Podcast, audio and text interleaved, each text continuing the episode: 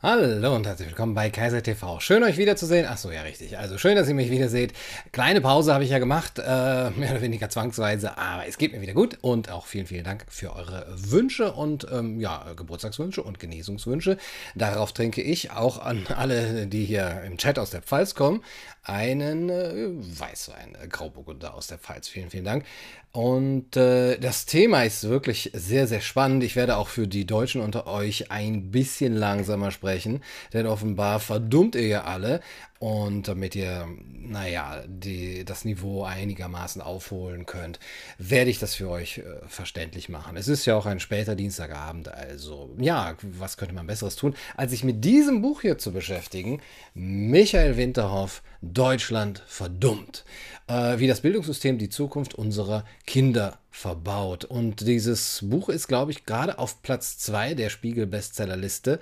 Äh, Sachbücher, was immer das bedeutet. Ähm, ich habe es äh, vor drei, vier Wochen äh, gelesen und war, soll ich schon so viel, so früh sagen, ein bisschen spoilern? Also, äh, ich sage euch erstmal, worum es geht. Ähm, und meine Meinung wird äh, darüber ein bisschen zweigeteilt sein. Aber es geht natürlich nicht nur um das Buch, sondern es geht tatsächlich ja um das Thema. Das Thema Deutschland verdummt. Wobei ich jetzt schon voraussagen kann, dass äh, der Titel Deutschland verdummt eigentlich nichts mit dem Buch zu tun hat. Man würde ja erwarten, so wie ich es auch jetzt äh, angekündigt habe, wir werden alle immer dümmer, unser IQ sinkt und das hat bestimmte Gründe. Da werden wir gleich zu kommen, aber ich kann schon mal verraten, dass das eigentlich gar nicht der Ansatzpunkt von Michael Winterhoff ist. Ähm, ganz kurz zu Michael Winterhoff, der ist relativ bekannt. Ich kannte ihn gar nicht und habe ihn auch noch nie äh, gehört, gesehen und gelesen, aber er ist oft wohl in äh, Talkshows auch anwesend. Und als ich dann meine Meinung über das Buch so ein bisschen auf Facebook, ähm, als ich es damals noch hatte, Facebook, äh, kundgetan habe, waren noch viele äh, Reaktionen auch oh, dieser Hetzer, so krass war es vielleicht nicht, aber er ist ein Polemiker, er ist arrogant und ähm, ich konnte es erstmal gar nicht nachvollziehen, weil sich das aber anscheinend auch auf sein äußeres Auftreten, auf Talkshows bezieht. Äh, ich habe mir dann so einen kleinen Clip angeguckt und konnte sagen, hm, ja, äh, wenn ich ihn vielleicht als erstes gesehen hätte, wäre er jetzt mein Richard David Precht oder er ist der Richard David Precht für andere. Also äh, so, aber das versuchen wir natürlich hier so sachlich wie möglich alles äh, auch auszublenden, was jetzt seine Persönlichkeit angeht.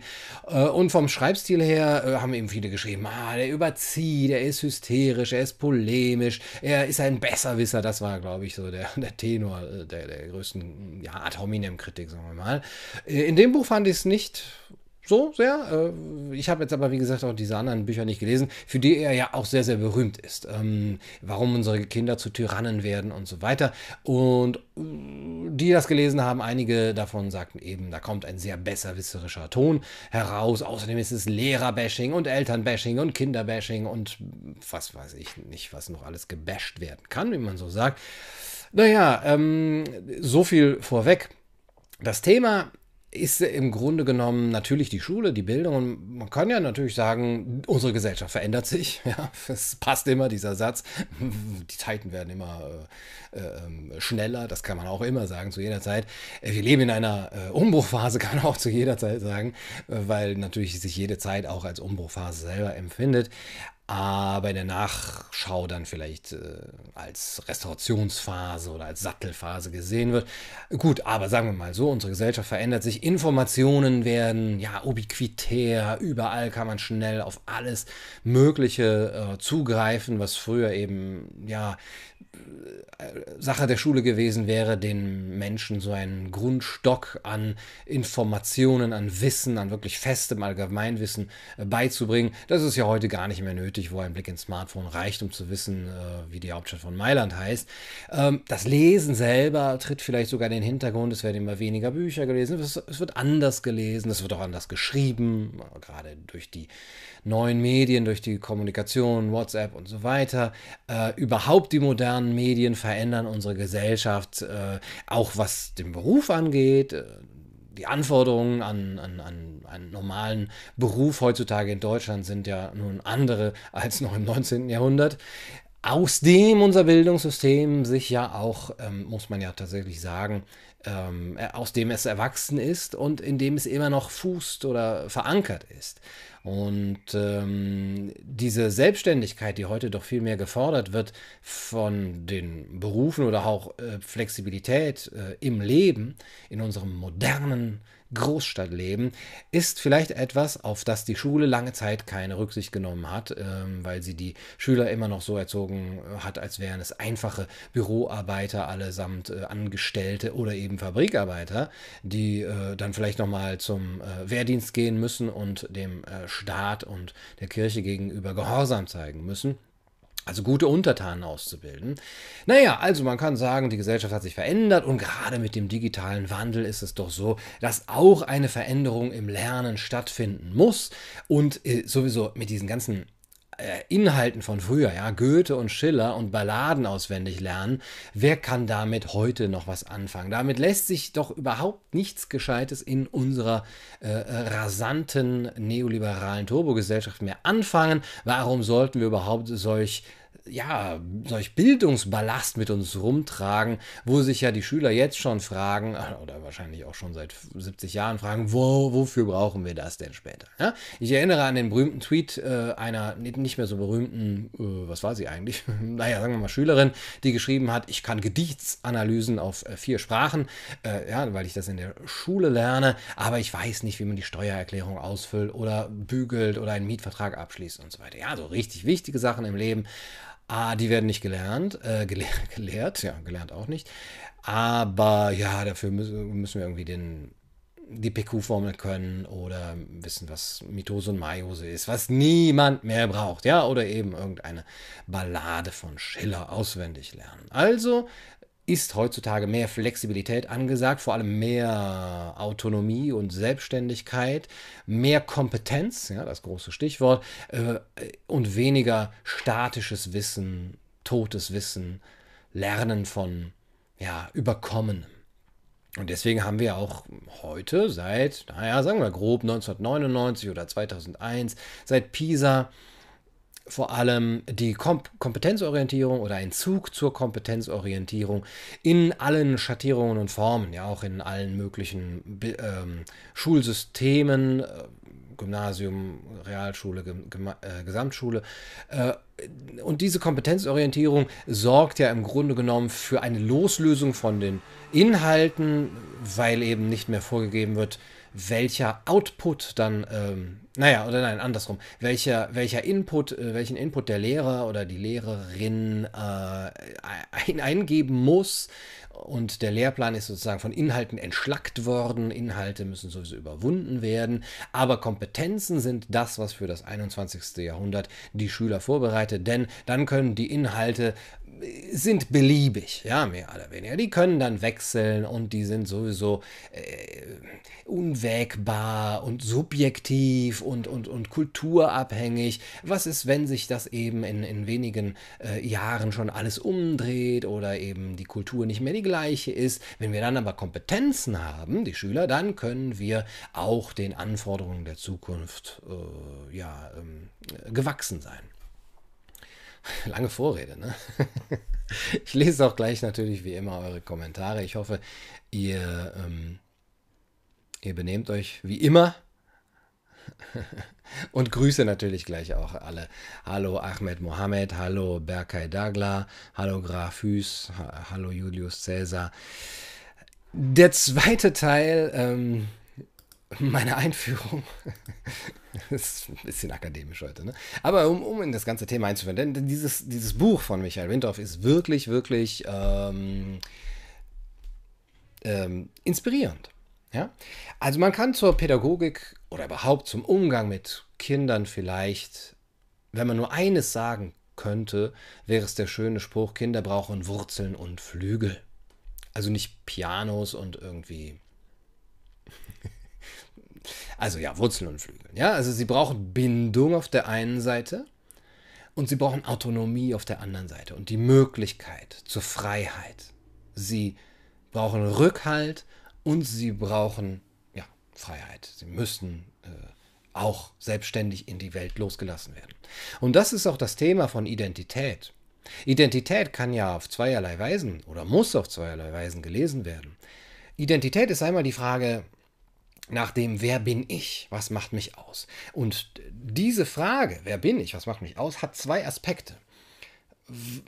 Zu wem gehöre ich? Wem gehöre ich an sozusagen? Wo bin ich hineingeboren? Wo ist meine wo sind meine Wurzeln? Was ist meine Herkunft? Wem bin ich verpflichtet? Ja, in dem alten Goethe-Wort, was du ererbt hast von den, äh, was, was du ererbt von deinen Vätern hast, erwirb es, um es zu besitzen. Das ist die Frage nach dem Althergebrachten, Überkommenen sozusagen. Äh, negativ ausgedrückt. Aber Identität ist auch eine Abgrenzung. Das Individuum wird äh, geformt. Äh, Individuum, das Unteilbare, die Eigenheit, ja, der Eigensinn, können wir heute am Geburtstag von Hermann Hesse, äh, 142 würde er, glaube ich, werden, auch ja, sagen mit dem großartigen Essay über Eigensinn. Ähm, und äh, Hesse schreibt, es gibt für jeden keinen anderen Weg der Entfaltung und Erfüllung als den der möglichst vollkommenen Darstellung des eigenen Wesens des eigenen Wesens, das, was du mit niemand anderem gemein hast. Das ist auch deine Identität. Dein Anderssein, dein Selbstsein, dein Individuellsein, Authentizität, Authentizität ja, Echtheit. Die, und das ist eine Abgrenzung von der Gruppe. Nämlich sich irgendwann zu sagen, okay, ich weiß jetzt, wo ich herkomme. Ja, das sind meine Familie, das ist meine Familie, das sind meine Freunde, das ist meine Kultur, das ist meine Sprache, das ist mein Erbe. Aber ich bin nicht nur meine Gruppe und mein Herkommen. Ich bin vor, auch, vor allem ist vielleicht schon zu viel gesagt, aber ich bin auch zu gleichem Maße ein individuelles Ich, das sich davon abgrenzen muss. Ich bin nicht nur Deutscher und erfülle jetzt sozusagen alle Stereotypen des Deutschen, sondern ich bin ja eine Persönlichkeit. Man könnte es mit dem schönen altmodischen Begriff Persönlichkeit ausdrücken. Äh, und Hermann Hesse schreibt dazu, ein eigenes und kein Dutzend Leben zu führen, so werden Sie den Weg zur eigenen Persönlichkeit und zum eigenen Leben auch finden, obwohl es ein schwerer Weg ist. Ja, diese Persönlichkeit ist natürlich, spiegelt sich natürlich wieder in dem Humboldtschen Bildungsideal, das unserem Schulsystem ja auch immer noch so wie ein Damoklesschwert über ihm schwebt, äh, das Humboldtsche Bildungsideal. Aber, und jetzt kommen wir langsam zu dem Buch, äh, Winterhoff konstatiert, dass von diesem Bildungsideal immer wieder, immer weniger übrig äh, geblieben ist. Und da ist er natürlich auch längst nicht der Einzige, der das konstatiert. Und im Sinne dieses Bildungsideals könnte man sagen, das, was die Identität ausmacht als Rückhalt, als Bindung, könnte sein unsere Kultur, die Bildung und die Inhalte der Bildung, die festen Inhalte der Bildung, die nicht beliebig sind, sondern, ich habe da auch schon mal in einem Video drüber gesprochen, die sozusagen nicht verhandelt werden können. Ganz billig ausgedrückt, in einem Kanon festgelegt sind ja, über den man natürlich auch immer streiten kann, aber die Idee des Kanons ist schon, ja, wir haben uns irgendwann zusammengefunden über die Jahrhunderte und festgelegt, das ist etwas, was wert ist, überliefert zu werden. Ja, Tradition auch. Kulturelle Ressourcen auch. Ja. Ich habe ja schon mal das Buch von ähm, jetzt habe ich den Namen vergessen. Naja, über die kulturellen Ressourcen. Ah ja, von François Julien vorgestellt. Ja? Äh, Kultur ist nicht nur Inhalt, Goethe, Schiller und so weiter, sondern Kultur sind auch die Ressourcen, die man hat. Also da kann man sogar auch Kompetenzen dann zu sagen, kulturelle Kompetenzen, die sich auch von Kultur zu Kultur unterscheiden. Und die, und jetzt kommt das Wichtige, auch für Windorf wichtige, aber jetzt noch erstmal noch für mich wichtige, werden über ein Vorbild ähm, tradiert. Die, die stehen nicht im luftleeren Raum und die brauchen Menschen als, ja, sagen wir, Mittelspersonen, als Vermittler. Und nur über diese Vorbilder, die fest in dieser Kultur verankert sind, die teilhaben an einem reichhaltigen Geistesleben, sagen wir so, an einer, einer geistigen Tradition, die fest auf dem Boden äh, der, dieser Kultur stehen, in ihr verankert sind oder äh, besser sogar noch verwurzelt sind, ist vielleicht noch ein besseres Bild als verankert. Ver, äh, denn aus der Wurzel zieht dieser Mensch auch seine Kraft, sein Selbstbewusstsein, seine Selbstständigkeit, seine Standfähigkeit auch, wenn es mal hoch hergeht in der Gesellschaft oder im persönlichen Leben aus dieser Kultur und aus, der, aus dem festen Wissen dort einen, einen Schatz zu haben, der einen Wert hat, wie so viele Schätze, daraus seine Kraft zu ziehen. Auch die Möglichkeit zu vergleichen. zum Beispiel Systeme miteinander, zugleich auch politische Systeme, gesellschaftliche äh, Systeme, Mentalitäten miteinander zu vergleichen, Epochen, äh, Lösungsvorschläge, philosophische, politische Lösungsvorschläge, die miteinander zu vergleichen, ist meine These, nur möglich, wenn, ein, wenn man diesen festen Stand und diese Verwurzelung in einer Kultur hat. Und dabei ist es jetzt erstmal sekundär, welche Kultur das ist. Und auch die Bewertung von, äh, vom Status quo. Die Bewertung des Status quo. Die Bewertung des Zuhandenen. Ja? Das, was ich sehe, was, was, äh, das Faktische. Und das Faktische ist für, sagen wir mal, jetzt ungebildete Menschen schwer zu bewerten, wenn, weil sie keine Vergleichsmöglichkeit haben. Und derjenige, der das bewerten kann und der so stark in der Kultur verankert ist, kann als Autorität fungieren. Und diese Autorität, und jetzt kommen wir noch näher zum Buch von Winterhoff, geht uns verloren. Denn das, was ich über diese Kompetenzorientierung gesagt habe. Vor allem aber, das ist der große Angriffspunkt von Winterhoff, das, was über äh, was äh, offener Unterricht als Konzept seiner Meinung nach mit sich gebracht hat, die, ist die Abschaffung der Orientierung an der Autorität. Die Abschaffung des Lehrenden als Vorbild. Die Abschaffung des Vorbilds sozusagen. Und damit eben auch die Abschaffung des einzigen Mittelsmannes oder Mittelsfrau, die die Kultur tradieren können, auf deren Grundlage unsere Kinder ein glückliches Leben führen können und auch ein, ein Leben, in dem sie zur Gesellschaft produktiv etwas beitragen können. Kritisch, ab, bewertend, be, beurteilend. Das heißt, wenn wir die Autoritäten, ich rede jetzt von Bildungsautoritäten, sagen wir mal von geistigen Autoritäten, abschaffen, ähm, ob das so ist in der Schule, das werden wir gleich nochmal überlegen. Wenn wir diese abschaffen, wenn das Vorbild dessen, der sich auskennt im Kanon, der sich auskennt im Geistesleben, und zwar lebendig, ja, der, der darin lebt, sagen wir so, wenn das abgeschafft wird, geht den Schülern die Möglichkeit verloren, die wichtigste Möglichkeit, in diese Kultur hineinzukommen. Denn wer von uns, wir sind ja alle hier, diese Gebildeten hier versammelt, ich möchte nicht sagen Geistesadel, aber doch, ich sage es. Wer von uns hat denn in die Welt der Literatur, der Kunst, der Philosophie hineingefunden, ohne einen Menschen, der ihn irgendwann inspiriert hat?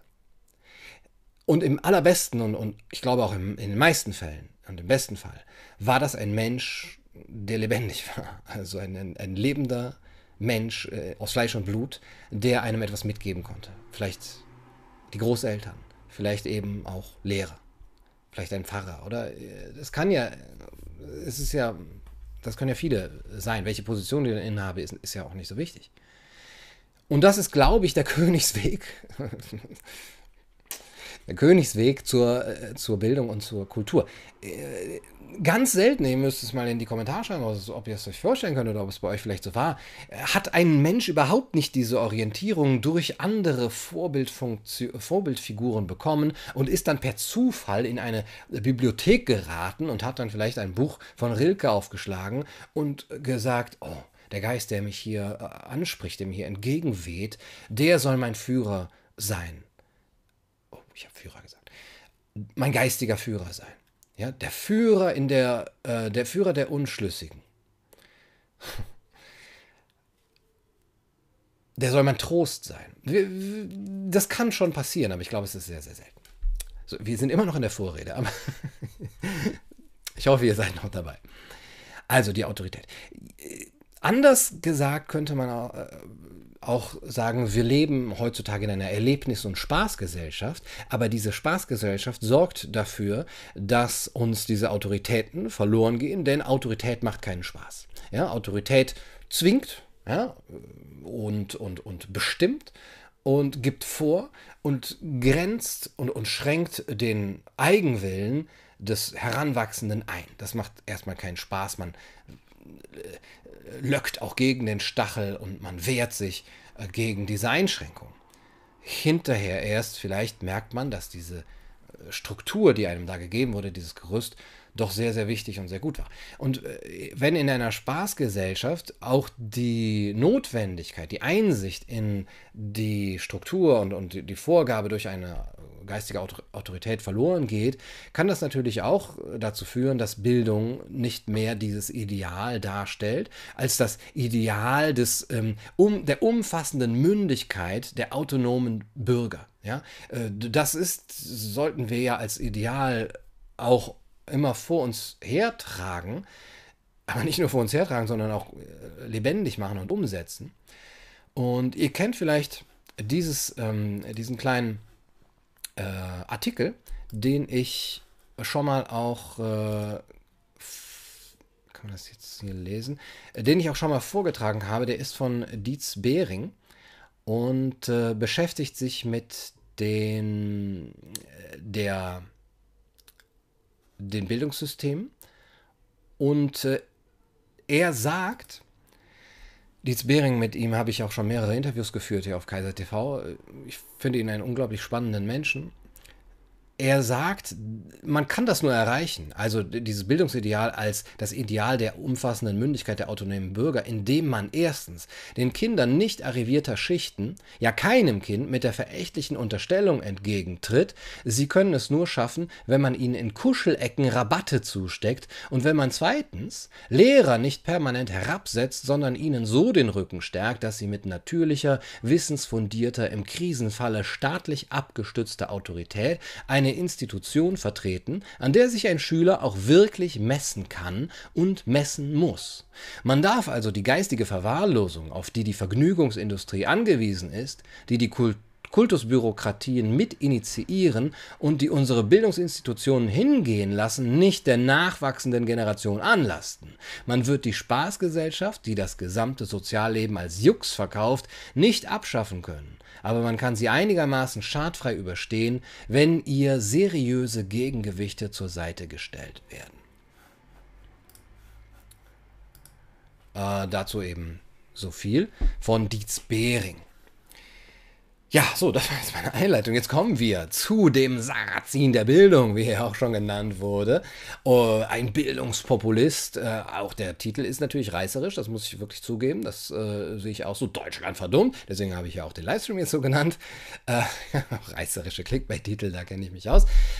Und das lässt das Ganze natürlich ein bisschen unseriös erscheinen. Ich meine eben, wie schon angesprochen, dass der Titel eigentlich falsch ist. Vielleicht ist er auch nicht von Winterhoff selber, sondern vom Verlag weil es hier, wie man äh, vermuten könnte, nicht um IQ geht, äh, sozusagen um den, den Flynn-Effekt äh, und den, den Anti-Flynn-Effekt, dass wir eben seit ähm, ein paar Jahren, Jahrzehnten in den westlichen Gesellschaften eine, eine Absenkung des Intelligenzquotienten ähm, feststellen und dann eben auch ähm, der ja, der, der allgemeinen Bildung, Rechenfähigkeit, äh, Lesefähigkeit. Darüber habe ich ja auch schon in meinem Video über das Buch von ähm, Josef Kraus, wie man eine Bildungsnation an die Wand fährt, gesprochen. Da geht es bei Kraus doch eher um diese ganz handfesten, diesen Bildungsnotstand. Bei Winterhoff, der ja Kinder- und Jugendpsychologe ist, geht es ein bisschen mehr noch um die Verwahrlosung, um die psychische Verwahrlosung von Kindern die sich auch niederschlägt natürlich in mangelnden äh, schulischen Leistungen und in einer, in einer, mangelnden Bildung. Aber er geht das Ganze etwas anders an als Kinder- und Jugendpsychologe. Was sind Winterhoffs Ansichten? Ich möchte euch ganz kurz äh, vorstellen. Ihr könnt das Buch ja auch gerne, also ich würde es euch empfehlen, es zu kaufen. Es ist, es ist eine sehr anregende Lektüre. Äh, meine Kritikpunkte kommen später, aber ich würde es auf jeden Fall euch empfehlen zu kaufen. Link ist in der Beschreibung. Könnt ihr auch Kaiser TV mit unterstützen und Amazon auch. Ähm, seine Theorie, die ich jetzt ganz kurz vorstellen kann, damit ich jetzt nicht euch alles äh, äh vorwegnehme, ist, die Schule wird seit Jahrzehnten als Spielfeld für Ideologien benutzt. Und die größte Ideologie, die eben jetzt auch schädlich ist, ist die des autonomen Lernens. Im Grunde genommen seit PISA kann man schon sagen, ist ja auch sehr, sehr viel passiert, zumindest in den Lehrplänen. Ähm, das schülerzentrierte Lernen ist in den Vordergrund gerückt, was immer das heißt, das selbstständige und selbstregulierte Lernen äh, im Gegensatz zum äh, Frontalunterricht, zum lehrerzentrierten Lernen, äh, zum Unterricht im, auf dem Katheder. Äh, ich war halt zu lange im Krankenhaus. Ähm, und äh, der offene Unterricht als Ideal. Lerntheken, Wochenpläne, Projektarbeit, digitale Formen der, des Wochenplans oder der, der, der, der, der schülerzentrierten Arbeit äh, mit dem iPad oder so, mit dem Tablet. Äh, und das kann dann im Extrem so aussehen, äh, zumindest im Konzept, dass der Schüler und die Schülerin völlig freie Wahl hat, was das Thema angeht, auch die Zeiteinteilung, sogar den Ort. Ja, es gibt auch Schulen, wo es kein, wo die Klassenverbände mehr oder weniger aufgelöst sind und die Schüler sich selbstständig einen, einen loungeartigen Ort aufsuchen können, an dem sie am liebsten lernen, immer mit dem iPad in der Hand. Die Reihenfolge, in der sie die Aufgaben be äh, bearbeiten, die Aufgaben überhaupt, können sie sich frei wählen. Die Methoden, mit denen sie das Thema angehen, auch das Ergebnis, was dabei rauskommt, sondern möchten sie etwas vorstellen und so weiter. Der Schwierigkeitsgrad. Ähm, das, können, das ist Winterhoffs größte Kritik auch, oder mit größte Kritik, dass sich, dass sozusagen den Schülern selber zugemutet wird, sich selber immer wieder einzuschätzen und dann sich selber den Schwierigkeitsgrad auszusuchen, den sie, äh, den sie da machen. Und ja, was passiert? Die Schüler suchen sich immer genau das aus, was sie gerade noch können oder gerade schon können, äh, um sich selbst zu bestätigen. Das ist vollkommen natürlich, werden dadurch aber ja nie herausgefordert, wirklich. Und ähm, der Abstraktionsgrad der Aufgaben, die Zeiteinteilung, die Überprüfung auch. Es gibt auch Schulen, wo sich die Schüler selbstständig zu einem Termin melden können und sagen können, so, jetzt fühle ich mich bereit, äh, im Fach Mathematik äh, eine Klassenarbeit zu schreiben. Äh, bitte machen Sie mir einen Termin. Ja, und wenn, wenn man sich noch nicht bereit fühlt, dann macht man das halt später. Ja? Und äh, da, das ist sehr binnendifferenziert.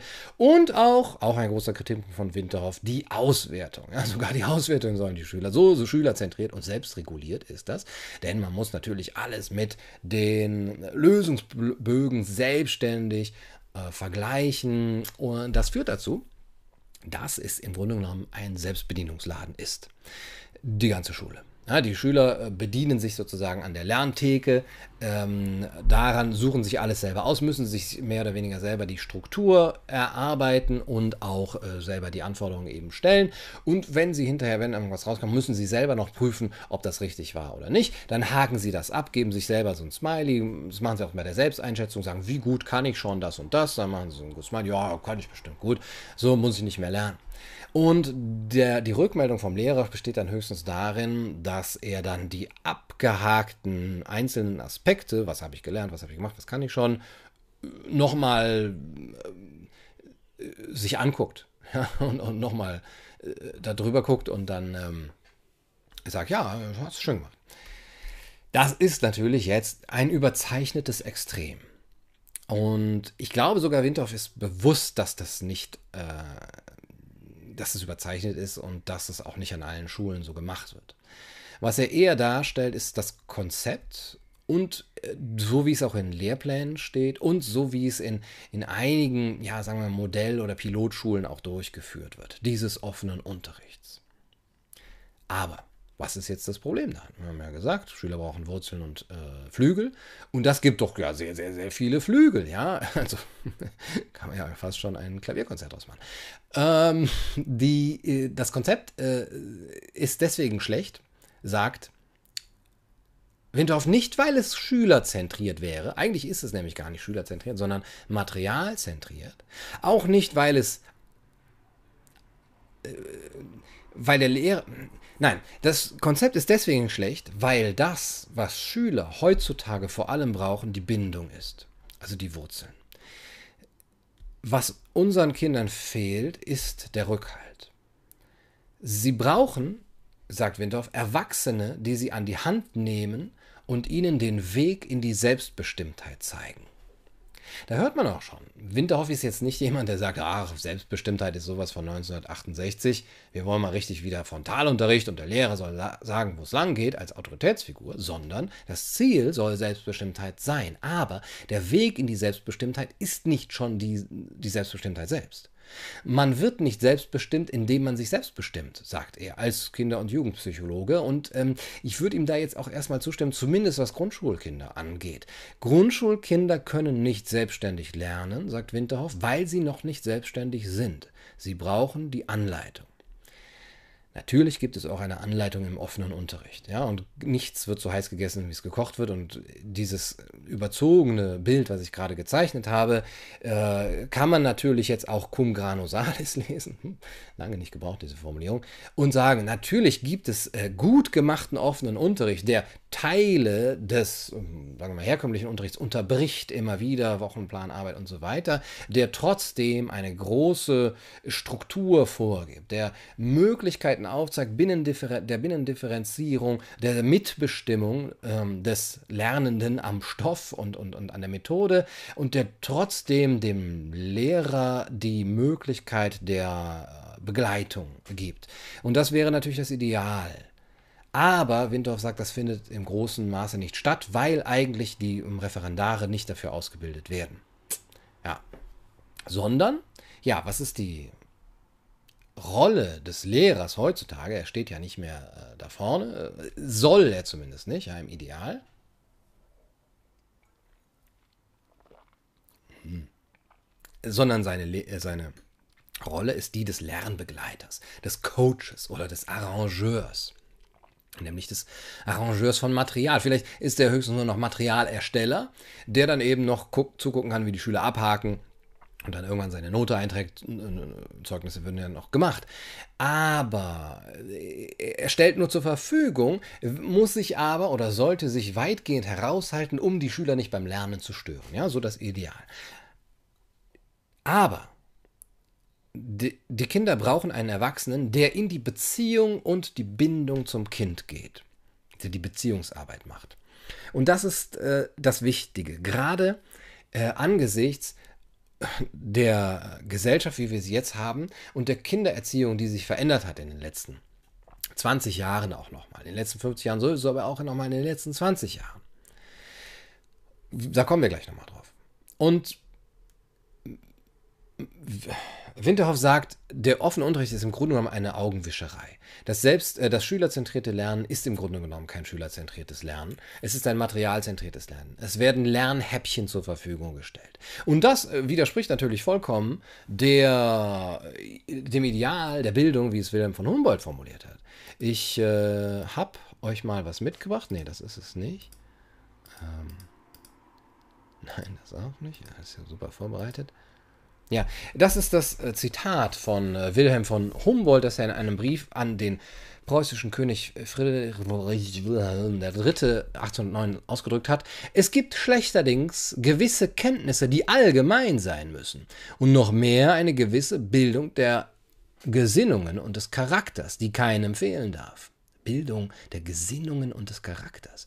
Jeder ist offenbar nur dann ein guter Handwerker, Kaufmann, Soldat und Geschäftsmann, wenn er an sich und ohne Hinsicht auf seinen besonderen Beruf ein guter, anständiger, seinem Stande nach aufgeklärter Mensch und Bürger ist.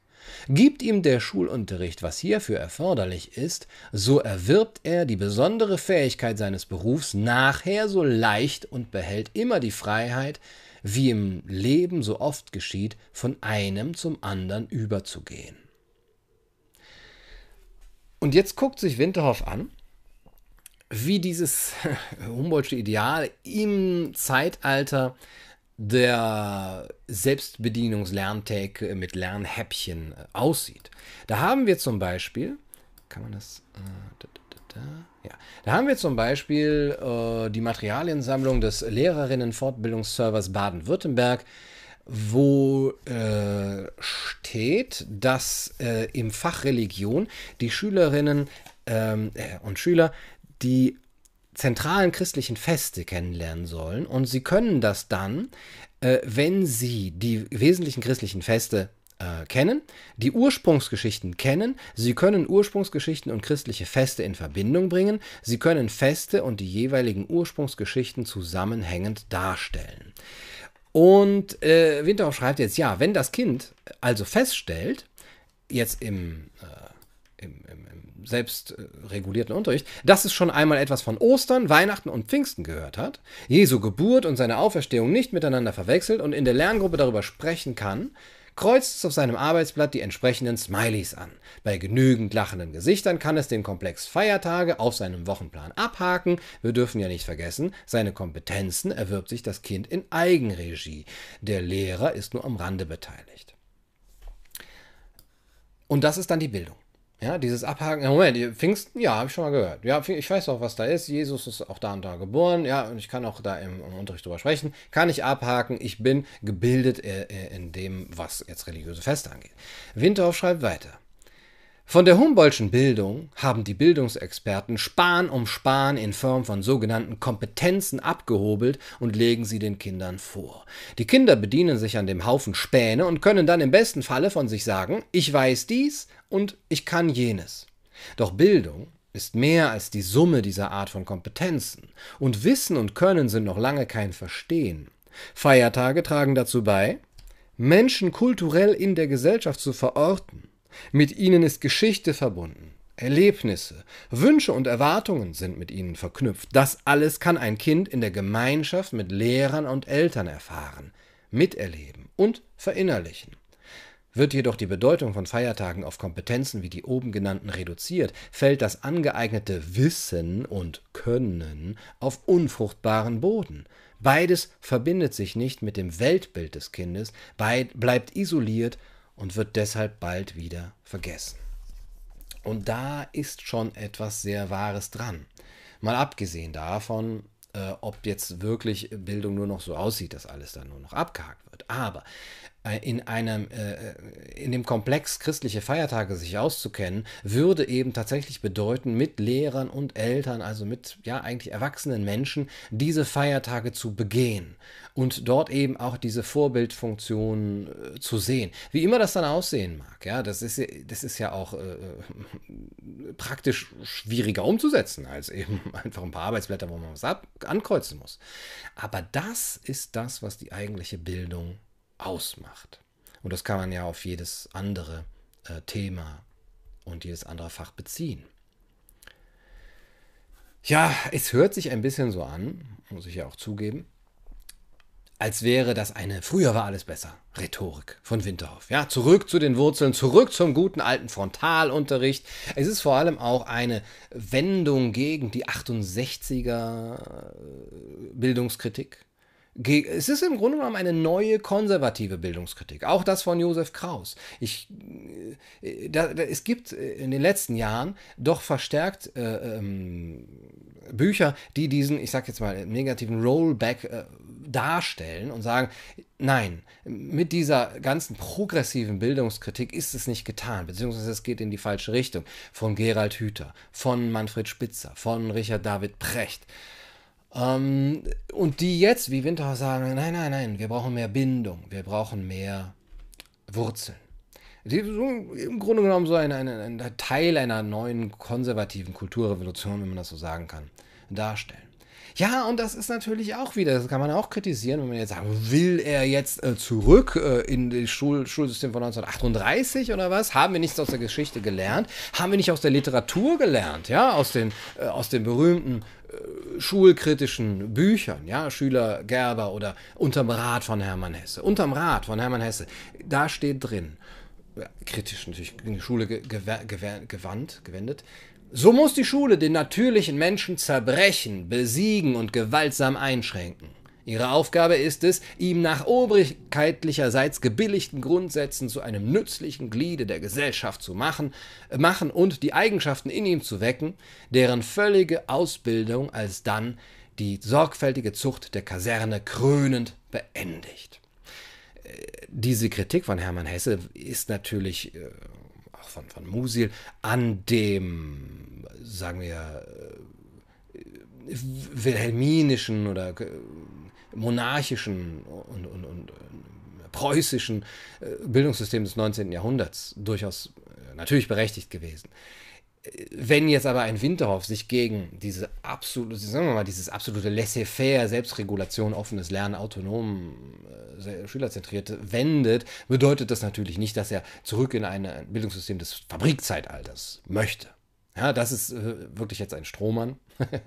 ich bin ja beschuldigt worden, jetzt auch wieder Strohmänner aufzumachen in meinem MIT-Video. Ich meine aber, dass kein Strohmann ist, sondern ein Slippery Slope-Argument. Aber dann kommen wir auch nochmal zu. Ähm, also, das, ist, das wäre ein Strohmann jetzt zu sagen. Und, äh, und er sagt es auch deutlich. Und zwar auf der Seite 38. Äh, oder was heißt deutlich? Ne? Das ist wahrscheinlich nicht deutlich genug, weil viele ihm vorwerfen, äh, äh wirklich ein konservativer Rollback in äh, nur noch Frontalunterricht.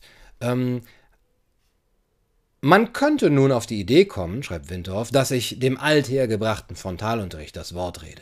Doch darum geht es gar nicht, mal ganz abgesehen davon, dass es in der Geschichte sowieso nie ein Zurück gibt. Die Entscheidung, die wir Erwachsenen dringend für unsere Kinder treffen müssen, ist nicht die zwischen offenem Unterricht und Frontalunterricht, sondern die zwischen Unterricht, in dem die Kinder allein gelassen werden und Unterricht, in dem die Kinder von Lehrern angeleitet und begleitet werden. Und ich glaube, das ist fast der wichtigste Satz in diesem Buch.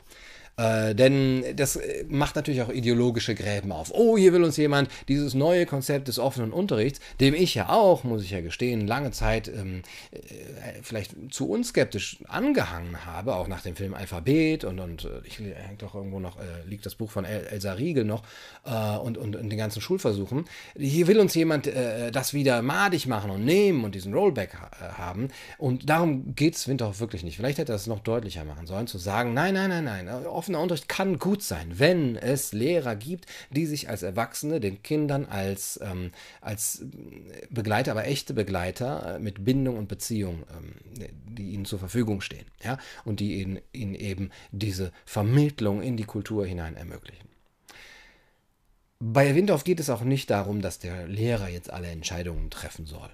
Ja, wie äh, wie das einige schreiben. Aber schon ein bisschen mehr. Ja? Der, der Lehrer ist nicht derjenige, der dem Kind, äh, sozusagen das Kind als, als Heiligen sieht, den man in Rousseauscher äh, Manier sozusagen nur noch ver, ver, äh, ver äh, spoilern, ähm, aber nicht ja, verderben kann, sondern der, der, äh, der Lehrer darf aber der Lehrer darf nicht den Fehler machen, in dem Kind sozusagen das absolute perfekte Ideal zu sehen. Und das ist eben auch Winterhoffs Kritik an der neuen Erziehungsmethode, wenn man es so nennen kann, oder dem neuen Bild auf Kindern seit 20, 30 Jahren, auf Kinder, ähm, wo es, erzählt er so von einem Fall, dass in, im Kindergarten, dass das Kind also plätschnass dann irgendwie am, am Ende war äh, und, und die Füße irgendwie ganz, ganz nass waren und die, die Eltern fragen, was ist, was ist los? Es hat geregnet, warum, warum ist denn das, das Kind äh, so nass? Und dann sagt das, der Erzieher oder die Erzieherin, ja,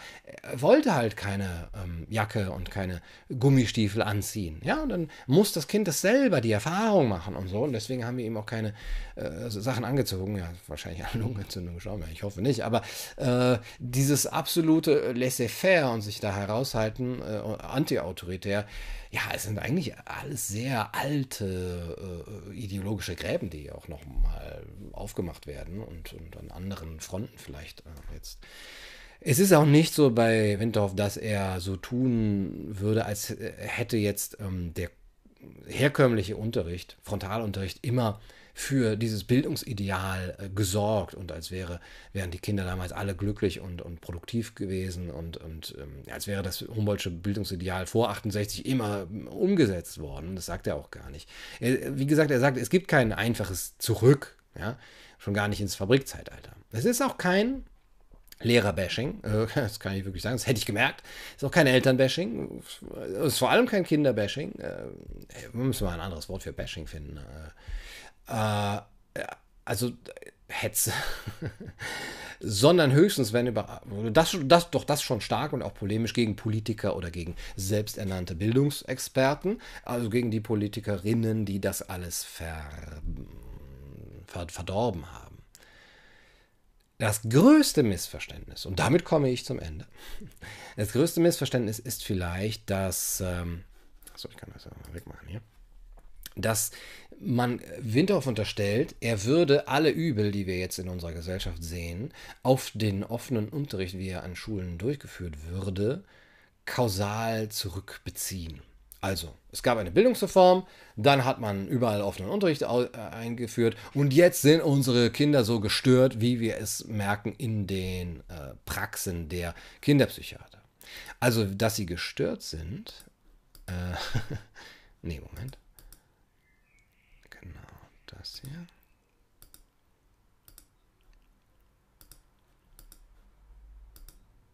Ja, dass sie gestört sind, macht er schon also gestört jetzt sagen wir mal in, in dem Sinne, dass es ein paar Probleme gibt, macht er schon an ein paar Statistiken fest. Man kann dem Buch durchaus vorwerfen, dass es jetzt nicht absolut streng neutral, fachwissenschaftlich, akademisch, äh, wissenschaftlich alles geprüft und tausend Statistiken miteinander vergleicht. Natürlich nimmt er sich die Statistiken raus, die ihm dazu Pass kommen und ist da vielleicht auch ein bisschen unausgewogen. Es sind viele Anekdoten drin, äh, Lehrerbriefe oder Eltern, die ihm schreiben oder Aussagen davon und eben so ein paar Statistiken wie die, wo man immer gucken muss, wie aussagekräftig ist das jetzt. Aber wenn ihr das eben jetzt hier lest, die, äh, das, das sind die Defizite, die Ausbildungsbetriebe in verschiedenen Jahren dann äh, den Schulabgängern kon äh, attestiert haben, mangelnde elementare Rechenfertigkeiten, mangelndes mündliches und schriftliches Ausdrucksvermögen, Leistungsbereitschaft, Belastbarkeit, Disziplin, Umgangsformen, Interesse, nur Teamfähigkeit,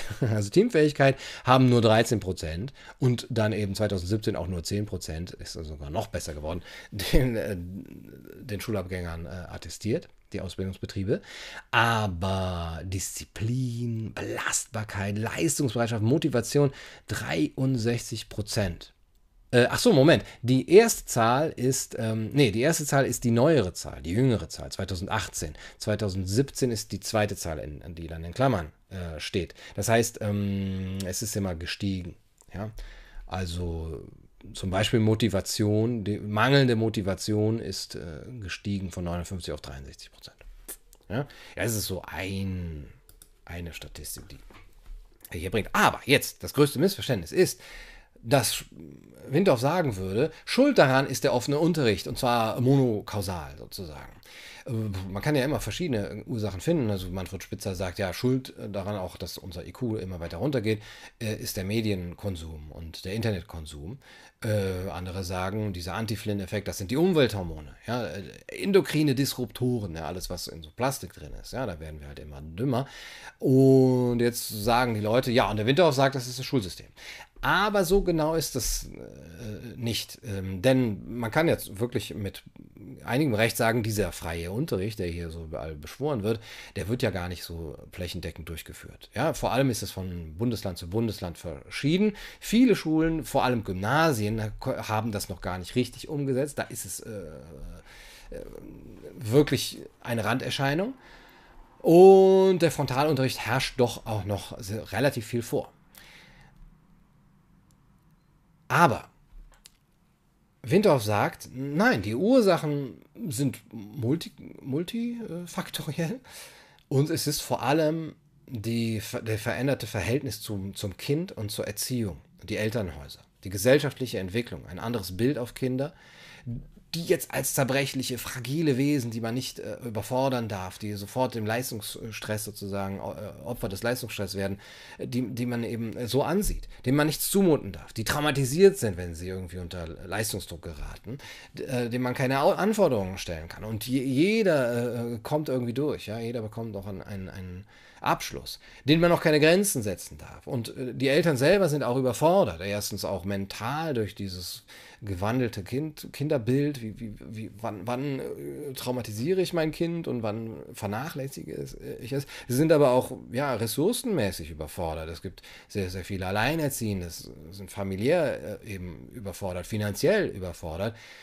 Das Ganze soll dann aufgefangen werden durch einen offenen Ganztag oder auch einen geschlossenen Ganztag, äh, wo der Betreuungsschlüssel aber ja, so teilweise 1 zu 30 oder sogar noch schlimmer ist, 1 zu 50 und, nein, naja, okay. Aber ja, wo der Betreuungsschlüssel natürlich, das liegt in der ähm, Natur der Sache, von Betreuer im offenen Ganztag nachmittags zu, äh, zu, zum Kind ein ganz anderer ist als früher, ja, wo vielleicht noch ein Elternteil, Elternteil 1, zu Hause war und der Betreuungsschlüssel vielleicht 1 zu 1 war oder 1 zu 2 von mir. Ja, oder vielleicht sogar manchmal 2 zu 1. Wenn, wenn beide Eltern zu Hause waren und ein Kind. Ja gut, ein Kind gab es ja früher nicht. Äh, so, aber wie groß ist der Betreuungsschlüssel da und auch von Menschen, die ja nicht nur irgendwie dazu von Amts wegen bestallt sind, sondern eben die, die das Kind auch wirklich lieben. Und das sorgt natürlich auch dafür, dass die Bindung verloren geht oder dass die Sehnsucht nach Bindung äh, äh, weggeht. Und diese Bindungslosigkeit sorgt in erster Linie für die ähm, für diese Mängel. Aber, oder und, der offene Unterricht als Konzept kann das nicht auffangen. Er müsste es, die Schule müsste das aber auffangen, ja, wenn sie irgendwas leisten will, dann müsste sie die Orientierungslosigkeit der Kinder auffangen. Aber das kann sie nicht, wenn der Lehrer nicht in Bindung und Beziehung gehen darf und als Autorität und Vorbild gelten kann und gesehen wird und auch als berechtigtes äh, Vorbild gesehen wird, das den Kindern Anleitung gibt. Winterhoff findet dafür das Wort äh, von dem Entzug von Bindung. Unseren Kindern wird Bindung entzogen durch dieses Konzept des offenen Unterrichts. Aber ja, das ist jetzt natürlich die Frage, worüber kann der Lehrer zu seinem äh, Schüler eine Beziehung aufbauen? Das geht natürlich über die Persönlichkeit, aber das ist gar nicht so, so unbedingt. Das geht auch über den Stoff, ja, wie zu einem guten Dealer. Äh, baut man eine Beziehung über den Stoff auf. Ähm, über den Inhalt, über die Liebe zu dem traktierten Gegenstand.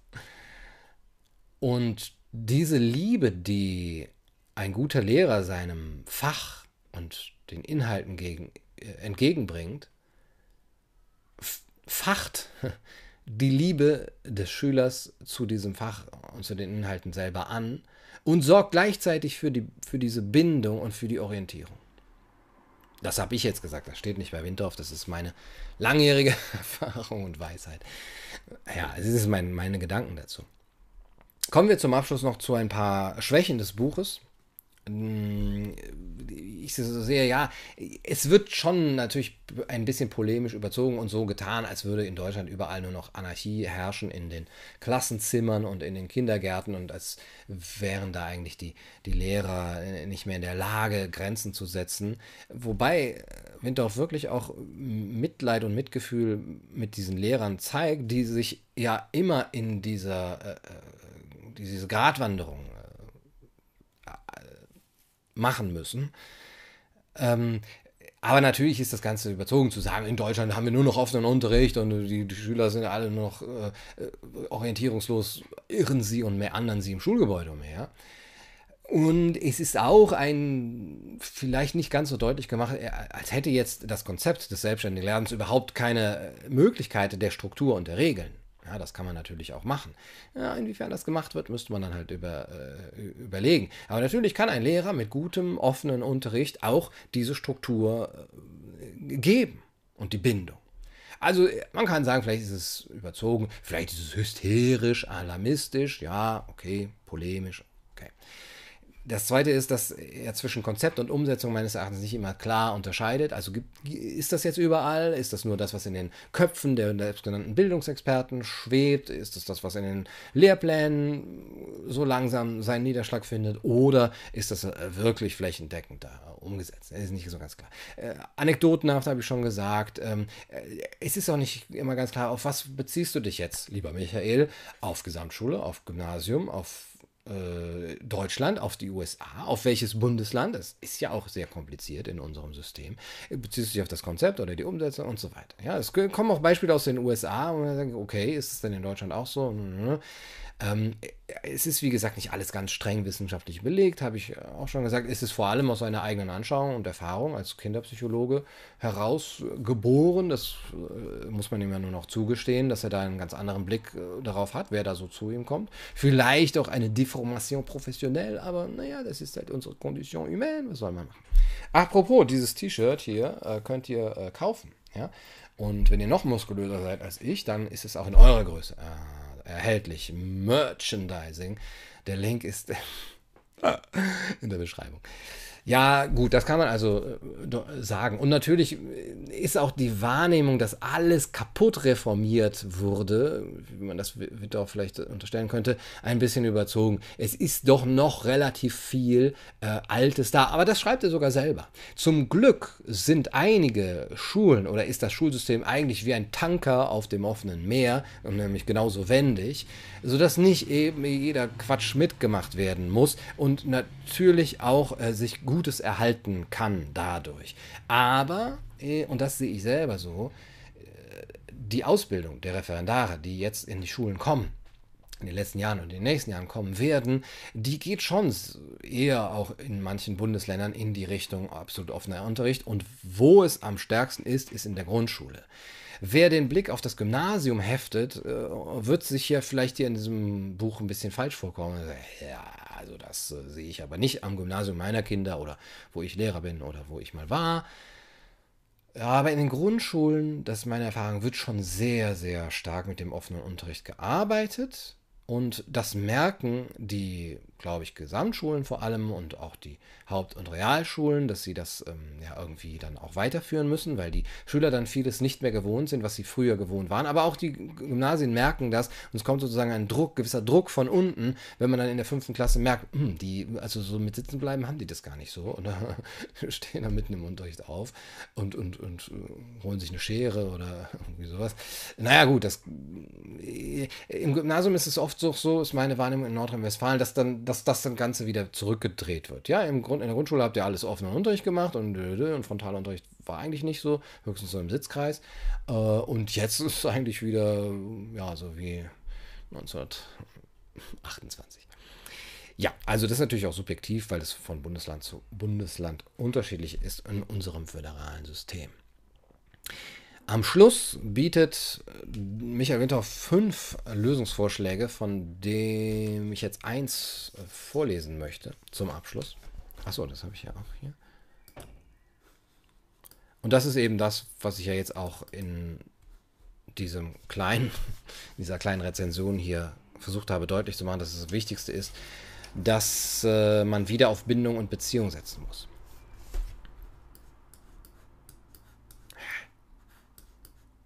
So. So. Okay, ich lese. Die Idee der hierarchiefreien Klasse ist ein Gegenentwurf zu den Zeiten, in denen viele Lehrer und Erzieher ihre Autorität mit dem Ziel einsetzten, Kinder zum Parieren und Funktionieren zu bringen. Ja, wir denken an Unterm Rat von Hermann Hesse. Und diese aus gutem Grund Angst vor manchen Lehrern hatten. Lehrer, vor manchem Lehrer hatten. Doch diese Auffassung von Beziehung zwischen Lehrer und Schüler haben wir schon seit vor über 60 Jahren hinter uns gelassen. Seit Generationen werden Kinder in Schule und Kindergarten nicht mehr extrem gemaßregelt, geschweige denn geschlagen.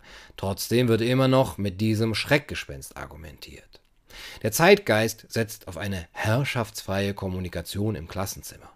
Doch das lehrerzentrierte Arbeiten über Bindung und Beziehung lässt sich nicht ersetzen. Das Kind braucht den Lehrer und den Erzieher im Kontakt.